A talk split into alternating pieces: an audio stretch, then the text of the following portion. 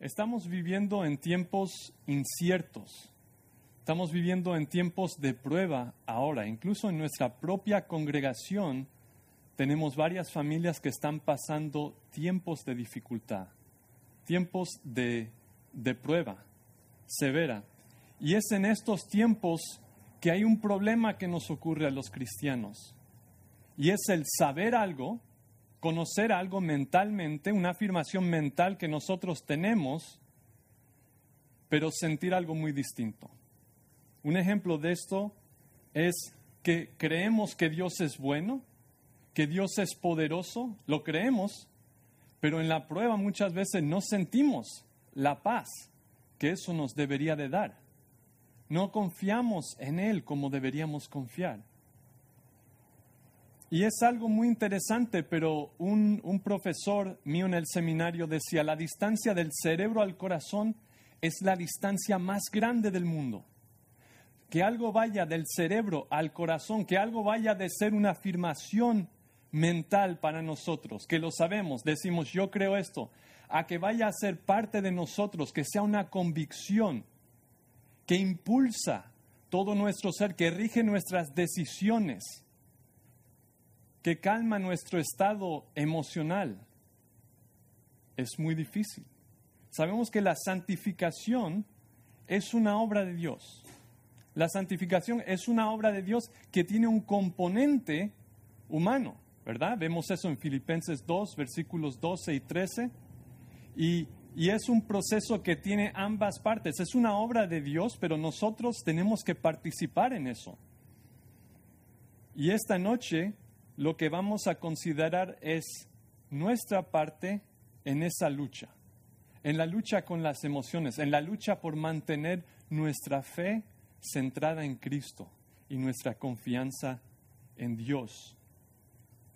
Martin Lloyd Jones dice en su libro Depresión Espiritual, el cristiano nunca debe de estar agitado ni fuera de sí, nunca debe perder la cabeza ni llegar a tal punto que pierda el control de sí mismo. O sea, el cristiano no tiene en ningún momento derecho de estar en pánico.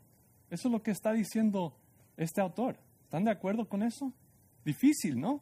Hay momentos en la vida cuando estamos en pruebas, cuando estamos en dificultades y diríamos, bueno, en, en esa situación quizás no, porque es muy grande la prueba, pero él está diciendo que nunca tiene derecho el cristiano a estar en un estado de pánico.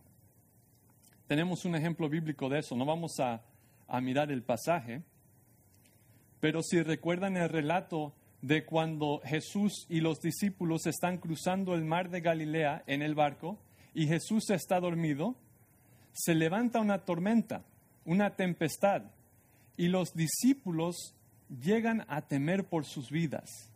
Y lo que les pasa ahí, como Seguramente a muchos de nosotros entran en pánico, ¿verdad?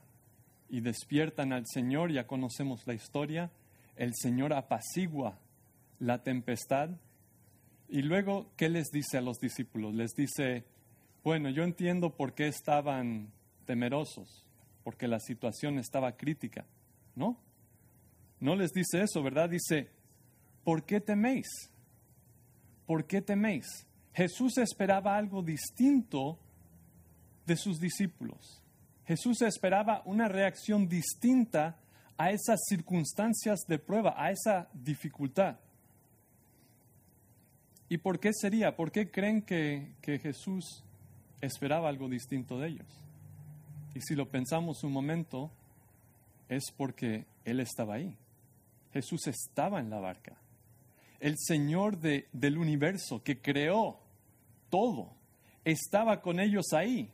¿Cómo podían temer? ¿Cómo podían entrar en estado de pánico si Jesús estaba ahí con ellos?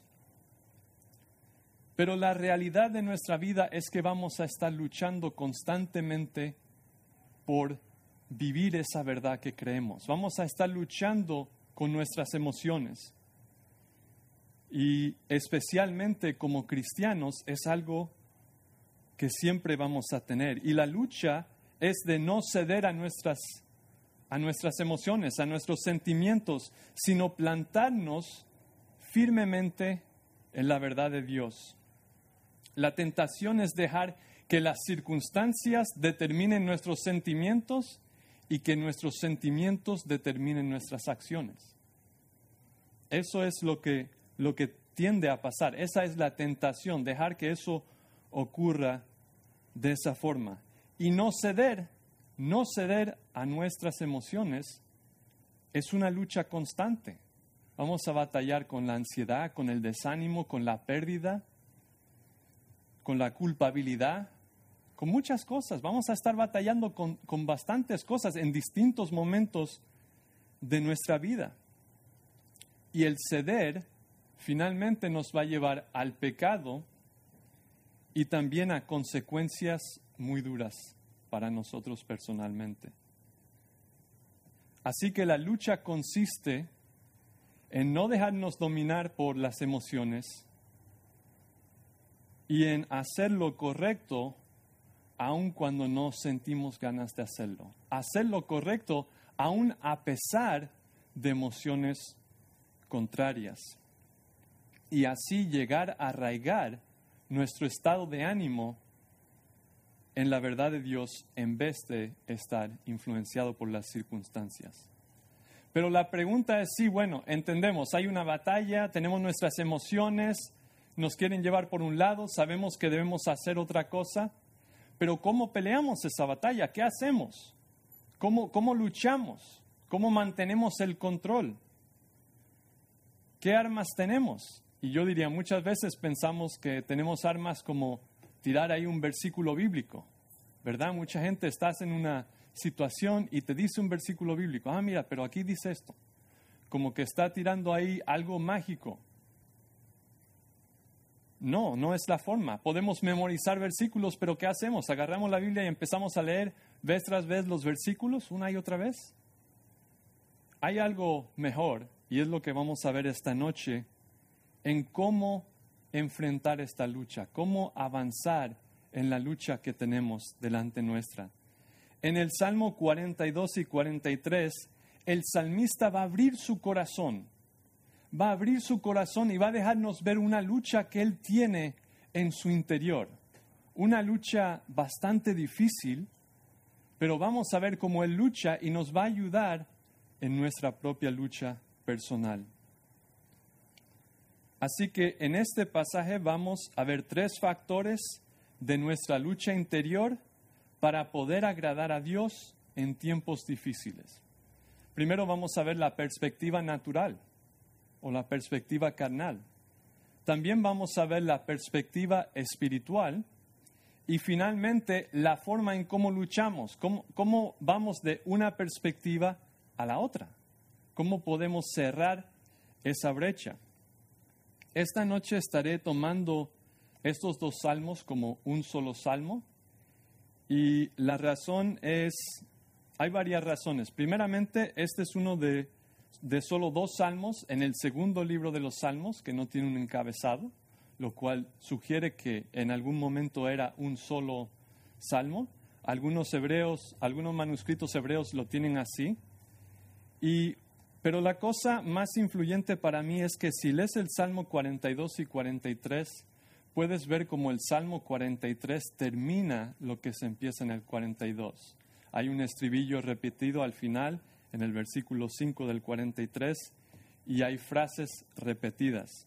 Entonces es más el contexto de mirar los dos salmos juntos.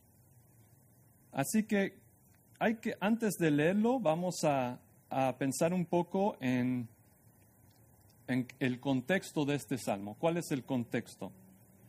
Bueno, primero es un salmo de lamento, como vamos a ver.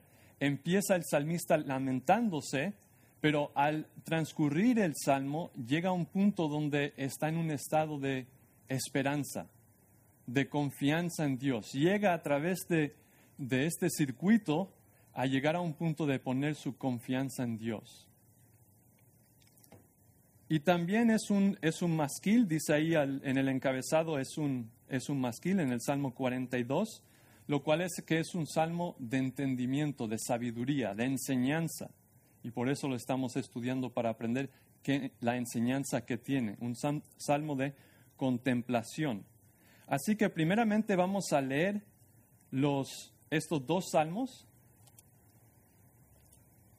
Y quiero que al leerlo estén escuchando y buscando la progresión que hay en estos dos salmos. Cómo empieza y cómo termina. La progresión que vamos viendo, porque es lo que vamos a estar observando en esta tarde. Dice así, empezando en el Salmo 42, versículo 1. Como el ciervo brama por las corrientes de las aguas, así clama por ti, oh Dios, el alma mía. Mi alma tiene sed de Dios, del Dios vivo. ¿Cuándo vendré y me presentaré delante de Dios? Fueron mis lágrimas mi pan de día y de noche, mientras me dicen todos los días, ¿dónde está tu Dios? Me acuerdo de estas cosas y derramo mi alma dentro de mí, de cómo yo fui con la multitud y la conduje hasta la casa de Dios entre voces de alegría y de alabanza del pueblo en fiesta. ¿Por qué te abates, oh alma mía, y te turbas dentro de mí? Espera en Dios, porque aún he de alabarle, salvación mía y Dios mío. Dios mío, mi alma está batida en mí. Me acordaré, por tanto, de ti desde la tierra del Jordán y de los hermonitas desde el monte de Misar. Un abismo llama a otro, a la voz de tus cascadas, todas tus ondas y tus olas han pasado sobre mí. Pero de día mandará Jehová su misericordia, y de noche su cántico estará conmigo, y mi oración al Dios de mi vida. Diré a Dios, roca mía, ¿por qué te has olvidado de mí? ¿Por qué andaré yo enlutado por la opresión del enemigo? Como quien hiere mis huesos, mis enemigos me afrentan, diciéndome cada día, ¿dónde está tu Dios? ¿Por qué te abates, oh alma mía, y por qué te turbas dentro de mí? Espera en Dios, porque aún he de alabarle, salvación mía y Dios mío. Júzgame, oh Dios, y defiende mi causa. Líbrame de gente impía y del hombre engañoso e inicuo. Pues tú eres el Dios de mi fortaleza. ¿Por qué me has desechado? ¿Por qué andaré enlutado por la opresión del enemigo? Envía tu luz y tu verdad, éstas me guiarán me conducirán a tu santo monte y a tus moradas. Entraré al altar de Dios, al Dios de mi alegría y de mi gozo, y te alabaré con arpa, oh Dios, Dios mío. ¿Por qué te abates, oh alma mía, y por qué te turbas dentro de mí? Espera en Dios, porque aún he de alabarle, salvación mía y Dios mío.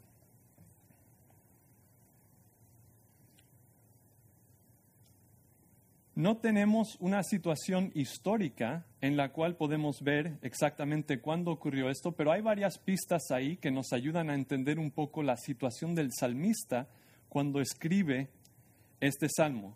Primero ya vimos está fuera de Jerusalén, ¿verdad? Está imposibilitado de ir a la casa de Dios. Y esto parece ser el factor que realmente le está llevando a este estado de ánimo tan bajo, a esta tristeza.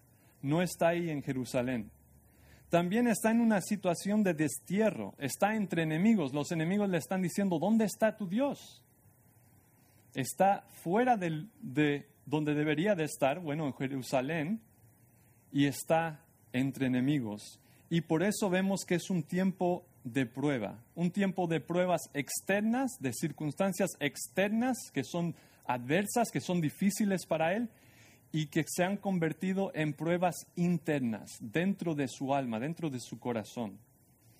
Y esta es la situación en la que encontramos al salmista y estoy seguro que al leer escucharon varias veces una repetición de un versículo y es el versículo 5, 42, 5, se repite también en el 11, se repite también en el 43, 5. Y tomando este estribillo, podemos ver que hay tres secciones claras en estos dos salmos. Y vamos a dividirlo en esas tres secciones. Podemos ver en los primeros cuatro versículos, antes de llegar al primer estribillo, una perspectiva natural. Es el lamento con el cual empieza el salmista y es lo que vamos a llamar la perspectiva natural, la perspectiva carnal. Y vamos a ver eso en un momento. Y después vemos en el 43 del 1 al 4 una perspectiva espiritual. Si comparamos esas dos, vamos a ver una gran diferencia. pero la última vamos a llamarla la perspectiva espiritual, la perspectiva correcta para estar haciendo esta batalla, para estar luchando de esta forma. Y en medio, en, el 42 versículos del 6 al 10, hay un periodo donde hay elementos que, se parecen más al principio, a la perspectiva natural, y elementos que se parecen más a la perspectiva espiritual que vemos en el 43. Y es como un periodo de transición. Empieza con la perspectiva natural y transiciona hasta llegar a tener una perspectiva más espiritual. Y vamos a usar eso un poco de guía al estar mirando estos puntos en esta tarde. Así que primero vamos a mirar la perspectiva natural, y esta es la perspectiva que naturalmente surge de nosotros en un tiempo de prueba, en un tiempo de dificultad. Podemos decir la perspectiva carnal porque viene de la carne, pero es una perspectiva natural, es algo que surge de nosotros naturalmente por nuestra carne. Y vemos que esta perspectiva es guiada o controlada por las emociones. Si, si miran en el 42.3, Aquí encontramos al salmista, aquí esta es la situación en, la que le encontramos.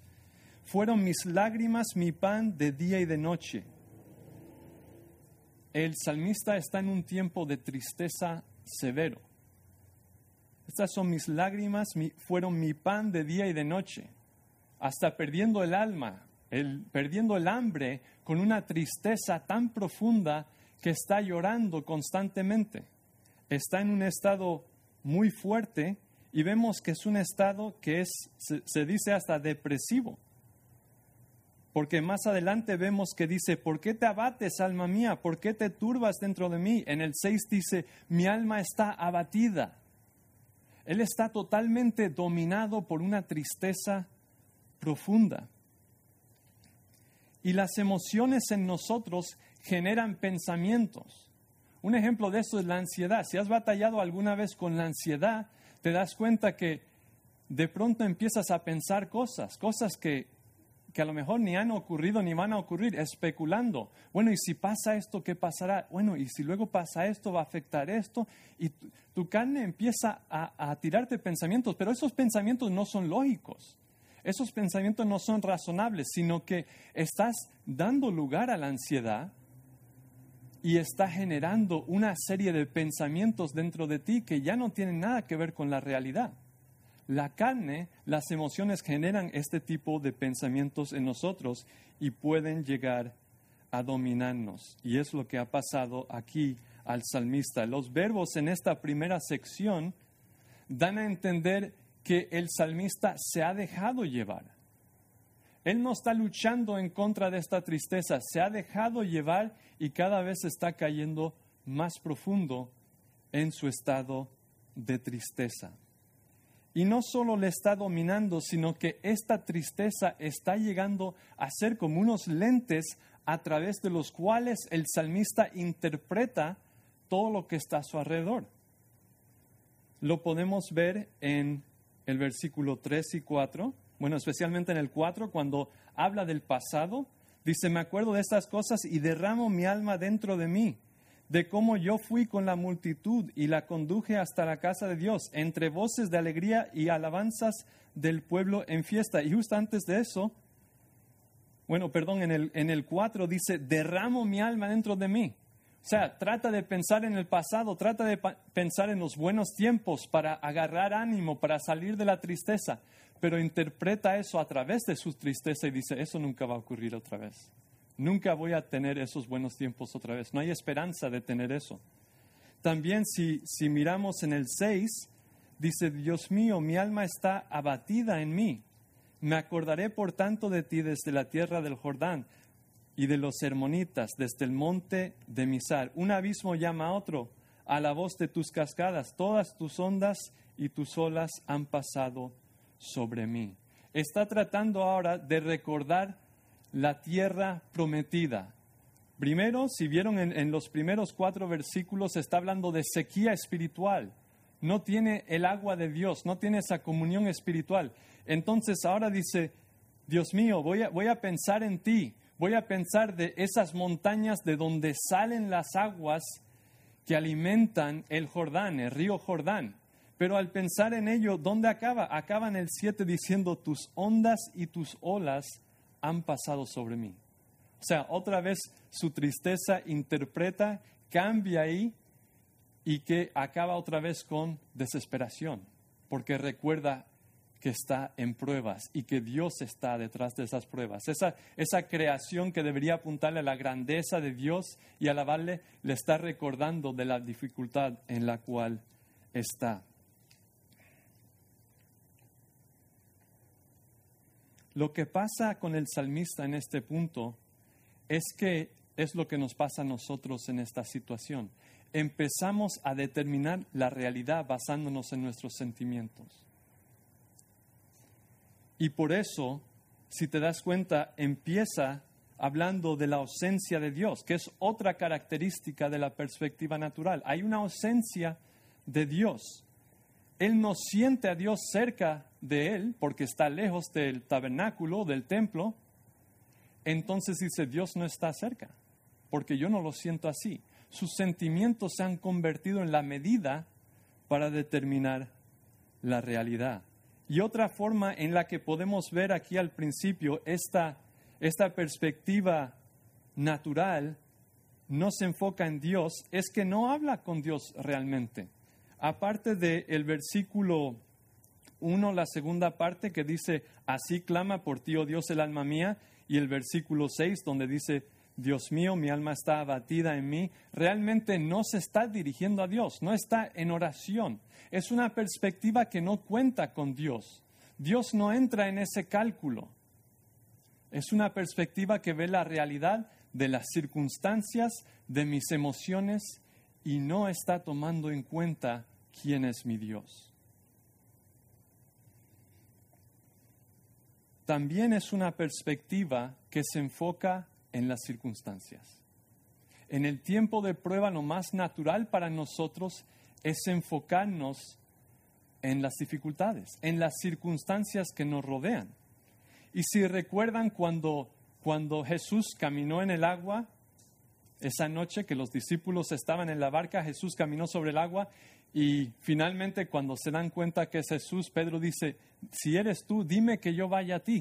Jesús le dice, ven. Y Pedro empieza a caminar sobre el agua. Tiene su momento de fe, ¿verdad? Su momento de victoria sobre sus emociones porque está mirando a Jesús. Pero ¿qué pasa cuando mira las circunstancias? Cuando siente el viento, cuando ve las olas. Quita su enfoque de Jesús, se enfoca en las circunstancias y se empieza a hundir. Así somos nosotros. No podemos mirar a dos cosas a la vez. Así es nuestra vista física. Estamos enfocando una cosa y es lo que vemos. Lo demás está medio borroso, podemos ver un poquito, pero vemos más grande lo que estamos mirando. Y así es nuestro enfoque como personas. Si estamos mirando las circunstancias, las circunstancias van a ser grandes y Dios va a ser pequeño. También podemos ver que esta perspectiva natural que surge en nosotros en tiempos de prueba va en descenso. Cuando leemos aquí que, que las lágrimas del salmista fueron su pan de día y de noche, cuando las olas lo están sobreabrumando, lo están tumbando, eso no pasó del día a la mañana. Eso pasó a través del tiempo, paulatinamente fue descendiendo. Y la perspectiva natural, la perspectiva carnal, tiende a hundirnos más y más y más. Y esta es la razón por qué lo hace. Porque cuando nos enfocamos en las circunstancias y en nuestros sentimientos y en nuestra situación y en nuestra supervivencia y en nuestras necesidades, ¿en quién estamos enfocados? En nosotros. Al estar enfocado en nosotros, nos empezamos a alejar más y más de Dios y eso nos lleva más y más abajo. Y por lo tanto, esta perspectiva es una perspectiva que se caracteriza por la desesperanza. No hay esperanza en esta forma de, vivir las pruebas. No hay ninguna esperanza porque estamos mirando a nosotros mismos y la solución no está dentro de nosotros mismos. Así que hasta ahora todo ha sido negativo porque estamos viendo la perspectiva natural, la perspectiva carnal, pero ahora vamos a mirar la perspectiva espiritual y es un poco más, más llevadera, mucho más llevadera y de mucho más ánimo. Quiero que se den cuenta de algo. Vamos a ver la perspectiva, la perspectiva espiritual que empieza en esa segunda sección y acaba ya en el capítulo 43. Pero quiero que notemos algo. Primeramente, la lucha no ha acabado. Al leer el 43, está orando al Señor, tiene esperanza, pero el salmista sigue luchando. Y eso es algo que tenemos que notar. Esta es una perspectiva espiritual en la lucha, en la dificultad. No es decir que ya no hay emociones negativas o, situaciones adversas. De hecho, la situación que nosotros podamos ver aquí no ha cambiado nada. Es la misma situación. Lo que cambia es la perspectiva del salmista. Y esta perspectiva es totalmente distinta, es totalmente opuesta a la perspectiva natural que vemos al principio es una perspectiva que es guiada por la verdad. Si miras en versículos 8 y 9, ya empieza a recordar las verdades que se ha olvidado. El 8 dice, pero de día mandará Jehová su, misericordia y de noche su cántico estará conmigo y mi oración al Dios de mi vida. Diré a Dios, roca mía, ¿por qué te has olvidado de mí? Ya está recordando las verdades de Dios está recordando la verdad, ya no está basándose solamente en sus emociones, él está diciendo, Dios, tú eres mi roca, aunque no lo siento, porque si lo sintiera, no diría, ¿por qué me has desechado? ¿Por qué te has olvidado de mí? Pero está empezando a ver verdad, y la perspectiva espiritual se basa en la verdad.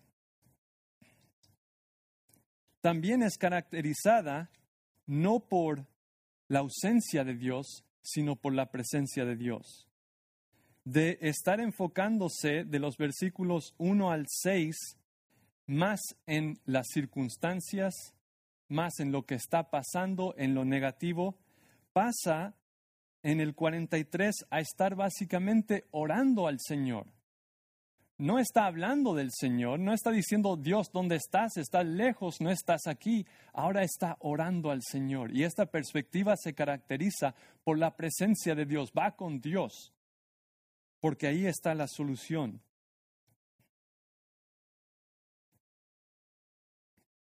Y al volverse hacia Dios, pone su enfoque en Dios y hay un cambio muy grande porque cuando el enfoque estaba en las circunstancias, las circunstancias se ven claras, se ven grandes, pero ahora el enfoque está en Dios y se ve, Dios es el que se ve grande y lo demás empieza a ponerse borroso. Las circunstancias como que ya no importan tanto cuando llegas aquí a la segunda parte del 43.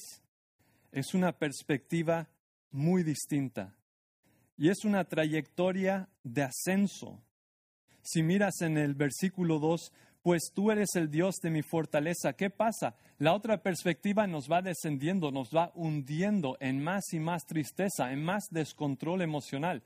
Pero esta perspectiva va en ascenso, nos va edificando. ¿Por qué? Porque nos estamos acercando a Dios.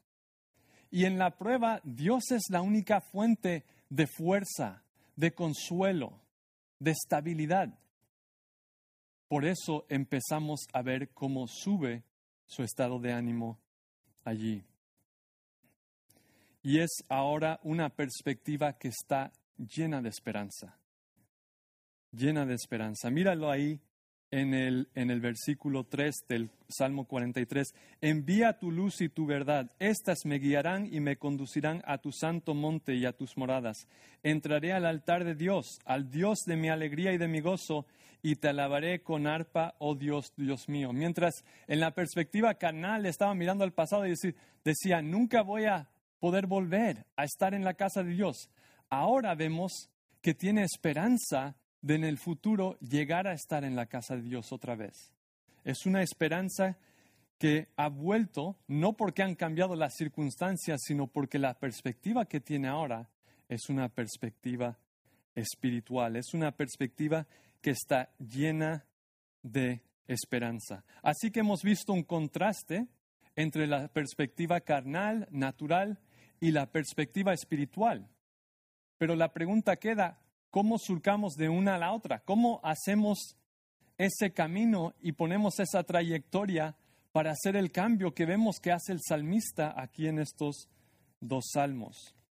Y la clave está en los versículos que no hemos tocado todavía, el versículo 5 del 42, el 11 y el 5 del 43, que dicen lo mismo.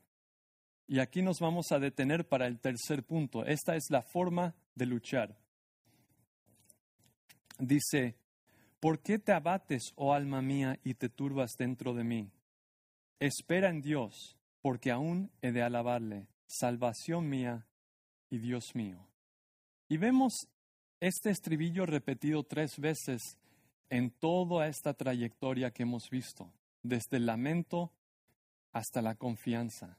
¿Y por qué? Es porque sigue surgiendo esto porque está luchando consigo mismo y está usando esto una y otra vez. ¿Y qué está pasando aquí? Él está tomando un papel activo. En vez de pasivamente dejar que sus emociones le dicten lo que va a pasar y llevarlo en cierta dirección, está parando y desafiándose a sí mismo. ¿Desafiando a quién? Míralo ahí. ¿Por qué te abates, oh alma mía? A sí mismo. Está desafiando a su interior. ¿Y cómo lo hace? Empieza con esa pregunta. Se cuestiona. Cuestiona sus emociones. ¿Por qué me siento así? ¿Por qué estoy en esta condición? Lo que pasa es que las emociones muchas veces no tienen lógica, no tienen razones ciertas para ser lo que son. Y por eso las cuestiona para ver que él no tiene motivo de estar así. Y no solo se cuestiona, sino que se habla la verdad. Se habla la verdad a sí mismo. Se recuerda de quién es Dios. De quién es Dios, del carácter de Dios, de las promesas de Dios, que es un Dios bueno, que es un Dios fiel. Dice, salvación mía y Dios mío, es su Dios. Es un Dios que ha sido fiel con él toda su vida es un Dios bueno. Está hablando esas verdades a su corazón. Y recuerda las promesas de Dios, que es un Dios de salvación, un Dios que cuida de su pueblo. Está recordando a su alma estas verdades tan necesarias en este momento de lucha. Promesas como Hebreos 13:5, Él dijo, no te desampararé ni te dejaré. Esas son las promesas que nosotros tenemos que recordar en el momento de dificultad. ¿Qué ha dicho Dios? ¿Quién es Dios? ¿Y qué ha dicho? Porque su palabra solo tiene valor basándose en su persona, en el hecho de que Él es fiel. ¿Por qué deberíamos hacer esto?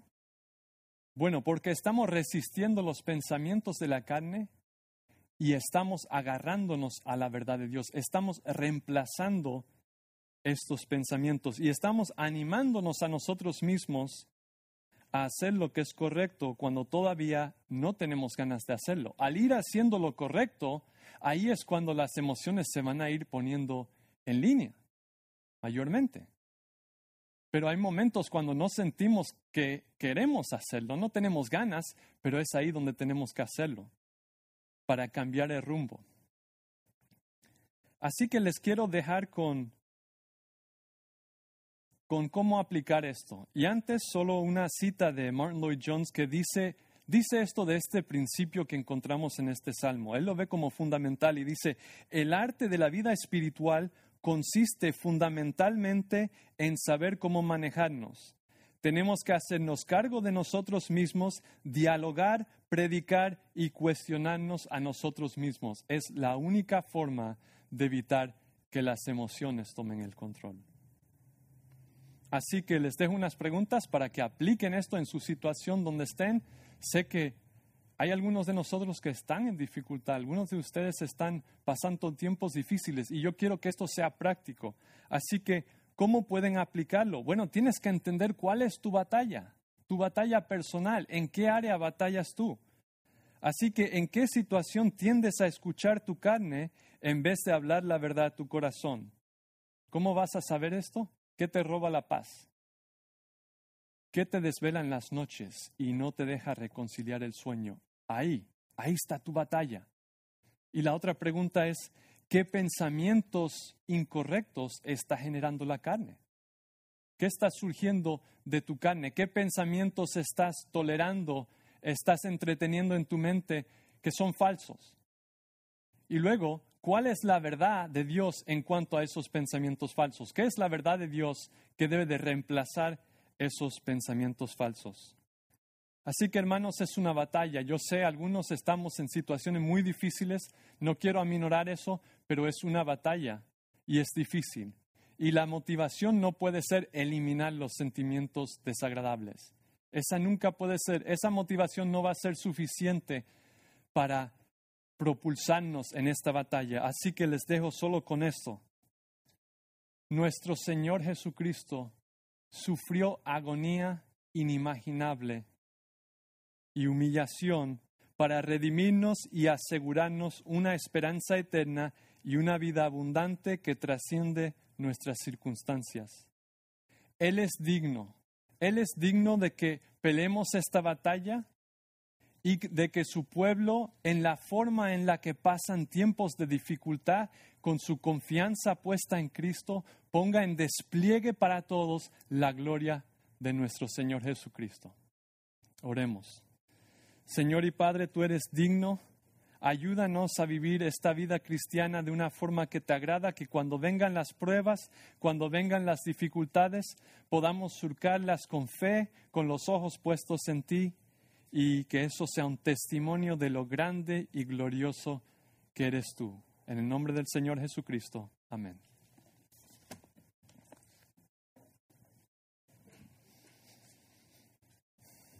Bueno, gracias a Dios por la palabra de Dios. Salmo 42. Posiblemente no se, no se habían dado cuenta que el versículo 5 de 42, porque te abates, oh alma mía, esta conversación que nos, nos estamos haciendo, estamos hablándonos a nosotros mismos. Qué importante, que te turbas dentro de mí.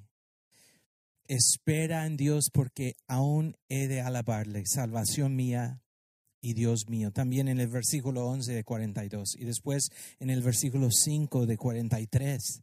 Tres veces el salmista se está hablando, porque te abates, oh alma mía, porque te turbas dentro de mí. Posiblemente tú estás en una situación donde la situación se ve mal, se ve difícil. Posiblemente estás luchando con tu salud, posiblemente estás luchando que ha perdido su trabajo, en esos días tan inestables, esta conversación con nosotros mismos nos ayuda mucho. Gracias a, a Jonathan por esta palabra esta noche, este salmo que nos anima. Y no olviden, hermanos, que no son las tormentas las que te hacen ser un verdadero creyente, sino que son las tormentas las que revelan, revelan que eres un verdadero creyente. Las pruebas no, no nos hacen, las pruebas nos revelan. Eh, a través de las pruebas podemos ver la teología que tenemos, en qué creemos. Y posiblemente esta noche tenemos que darnos cuenta de que todo lo que pasa en nuestras vidas, primero tuvo que pasar por las manos de Dios. Estamos también eh, en estos días, desde ayer, dándonos cuenta que murió un gran hombre de Dios, Rabbi Zacarías, que él decía, no le temas a las dificultades, es mejor acogerlas. Acogerlas con el conocimiento que el gran tejedor tomará toda dificultad, toda decepción, temor, y los usará para fortalecer tu fe y de manera progresiva te formará en el hombre o mujer que se asemeja, a Jesucristo. Eso es importante para nosotros. Y entonces que estén orando unos por otros. Nuestro ministerio tenemos siempre los miércoles un tiempo de oración. Que estén orando por el pastor Henry, por Bárbara, para que Dios sea su fortaleza eh, que el Señor les sostiene en sus manos.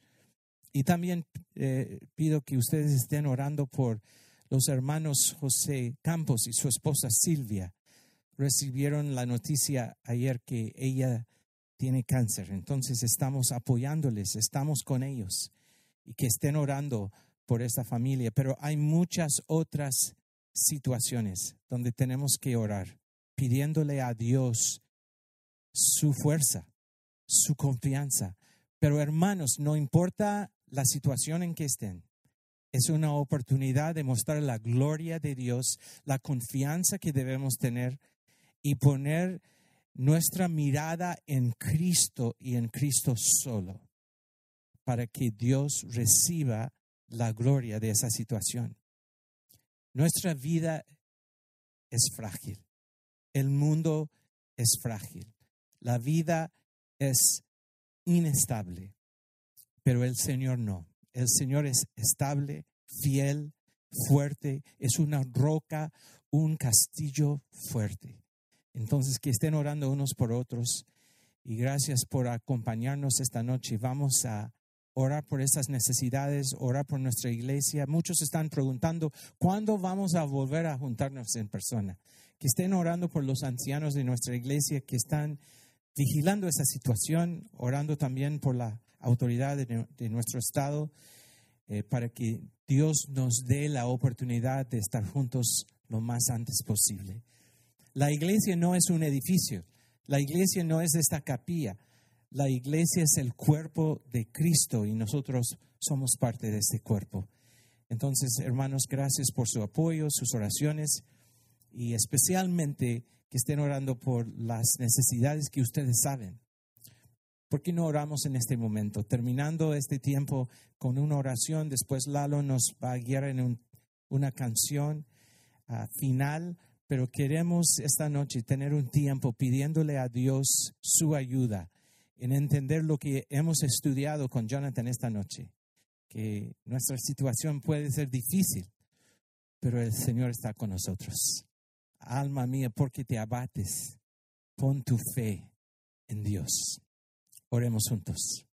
Señor, muchas gracias por esta noche, por el estudio que tuvimos esta noche en Salmo 42, viendo esas veces que el salmista se pregunta a sí mismo, ¿por qué te abates, oh alma mía, y que te, te turbas dentro de mí?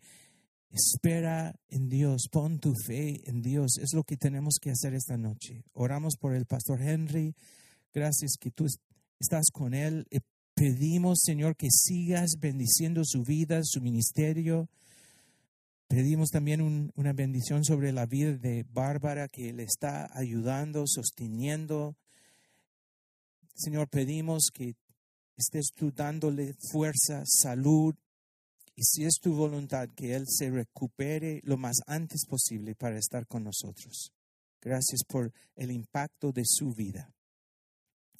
También nosotros esta noche pensamos en José y Silvia Campos, Señor, que estés con ellos para que a través de esta prueba que están pasando, que ellos pueden poner su fe en ti en una forma que muestra a su familia, sus amigos, los que están en su alrededor, el testimonio fiel de quién eres tú, Señor.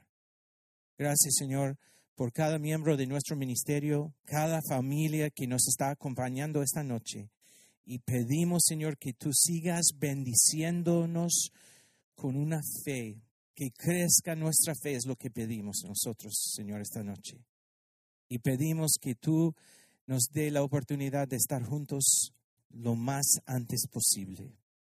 Gracias, Señor, por el liderazgo de nuestra iglesia. Pensamos en también Josías, pedimos por su familia, gracias por él por todos los líderes de nuestro ministerio y especialmente pedimos por el pastor John que sigas usándolo, porque a través de él estamos escuchando cada domingo en la mañana, en la tarde de tu palabra y que muchos alrededor del mundo están viendo y escuchando las profundidades de tu grandeza. Gracias una vez más por este tiempo juntos y gracias por nuestro ministerio, el cuerpo tuyo, Señor, que somos parte, y pedimos que sigas dándonos oportunidad de animarnos, orando unos por otros, en el nombre de Cristo Jesús. Amén. Hermanos, no olviden que vamos a estar juntos cada miércoles a las 7 de la tarde, aquí los miércoles. Y el próximo miércoles escuchamos uno que se graduó hace ya unas, una semana del seminario de Masters, Jonathan Tucker, que estén orando por ellos.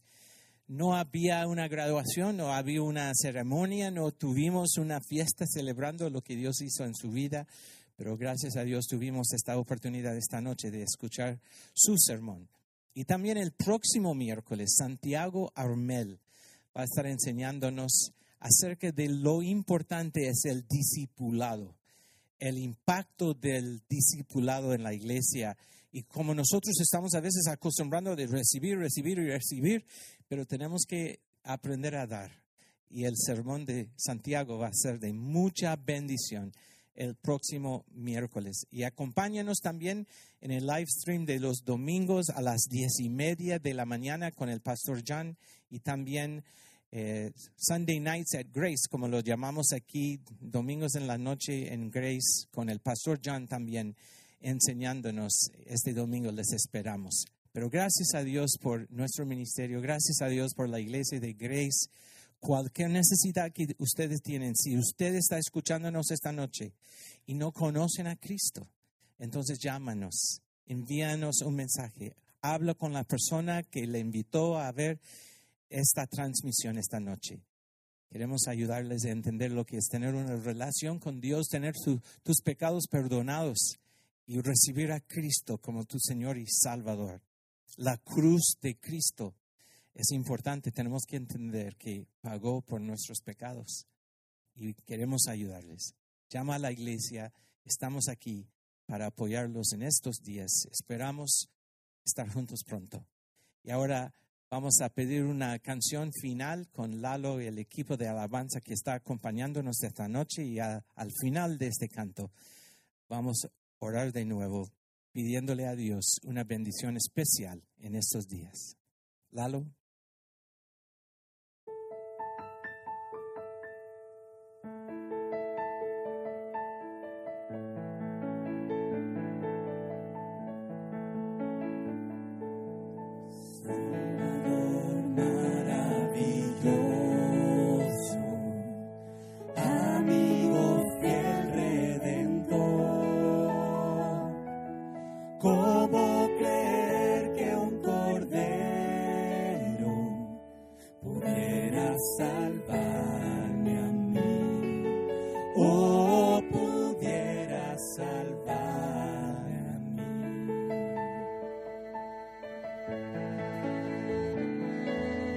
consolador, consejero.